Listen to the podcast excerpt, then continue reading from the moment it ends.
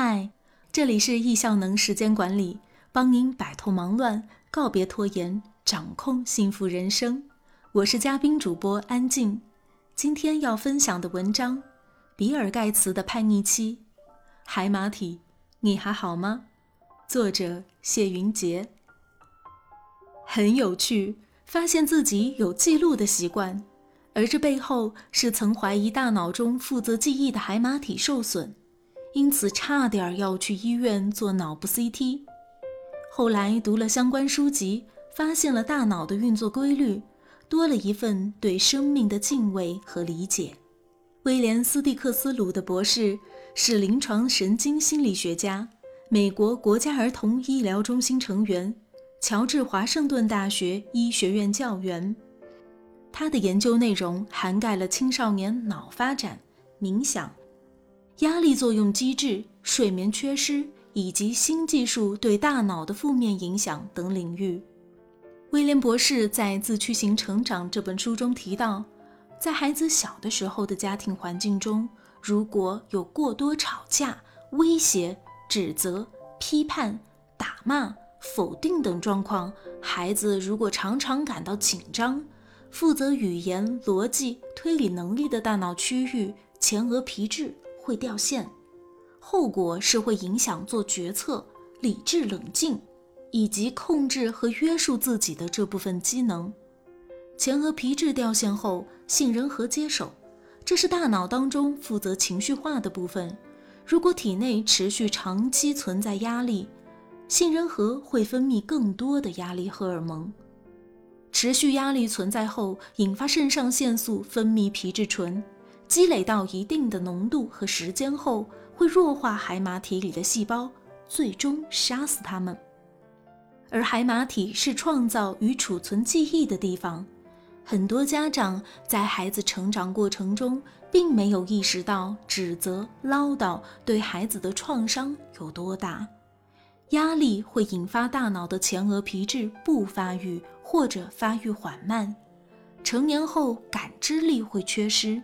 同时，海马体受损。成年后，很多人发现一紧张，大脑一片空白，想不起东西，记忆力受损。这是无意识的养育环境下造成的童年创伤。二、提升父母的修为。比尔·盖茨十一岁时和母亲发生了一次严重的冲突，父亲出面调解时，甚至将一杯水泼到孩子的脸上。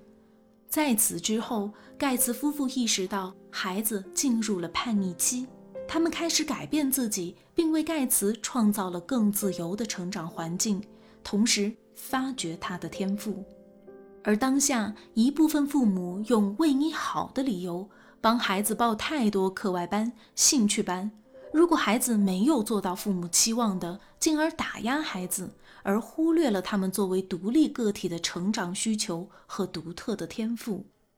教育心理学研究显示，孩子在童年时的正向信念和负向的创伤，对孩子一生都是会有相应影响的。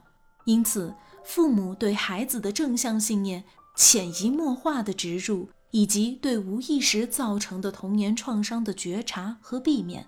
很大程度上决定了孩子将来成为什么样的人。幸运的是，觉醒中的少数父母已经开始有觉察的通过点滴日常，耐心的去了解孩子，通过语言沟通交流为孩子赋能，同时也由此提升父母的修为。三，中国孩子未来将成为世界的引领者。有位上海的妈妈出差在外。给五岁的儿子打电话，Hi Daniel，你在干嘛呀？我不是 Daniel，我要抢劫，不给钱我就杀了你。妈妈内心震惊了，当时想到以前惯有的固定脑回路，完了，这么暴力，糟糕了。在批评指责即将出口的一瞬间，有觉察的改变了对话方式，于是问道：“啊，你不是 Daniel，那你是谁呀？”哈哈哈哈我是海盗，虚惊一场。原来他在玩扮演海盗的游戏，焦点不一样，就会想到不一样的结果。妈妈说道：“哇，这么酷的海盗船长啊！那我也要当美人鱼公主。你知道海盗船长从哪个国家来的？不知道，妈妈，你告诉我可以吗？于是妈妈顺利把焦点转移，和孩子聊起了世界地理。经由这件事情，妈妈发现抢劫、海盗引发的谈话可以是中性的。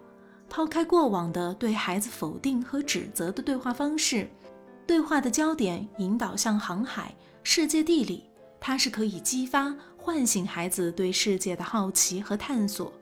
同时，与孩子一起扮演他游戏里的人物，可以拉近亲子关系。孩子也觉得妈妈懂他。我们是一伙的。更重要的是，这位妈妈耐心地维护了孩子被看到、听到、被认可、被鼓励和被支持的健康、安全、有爱的成长环境。中国孩子未来将会成为世界的引领者，而此刻，父母带着爱和理解的点滴陪伴，是开启孩子们未来无限可能的金钥匙。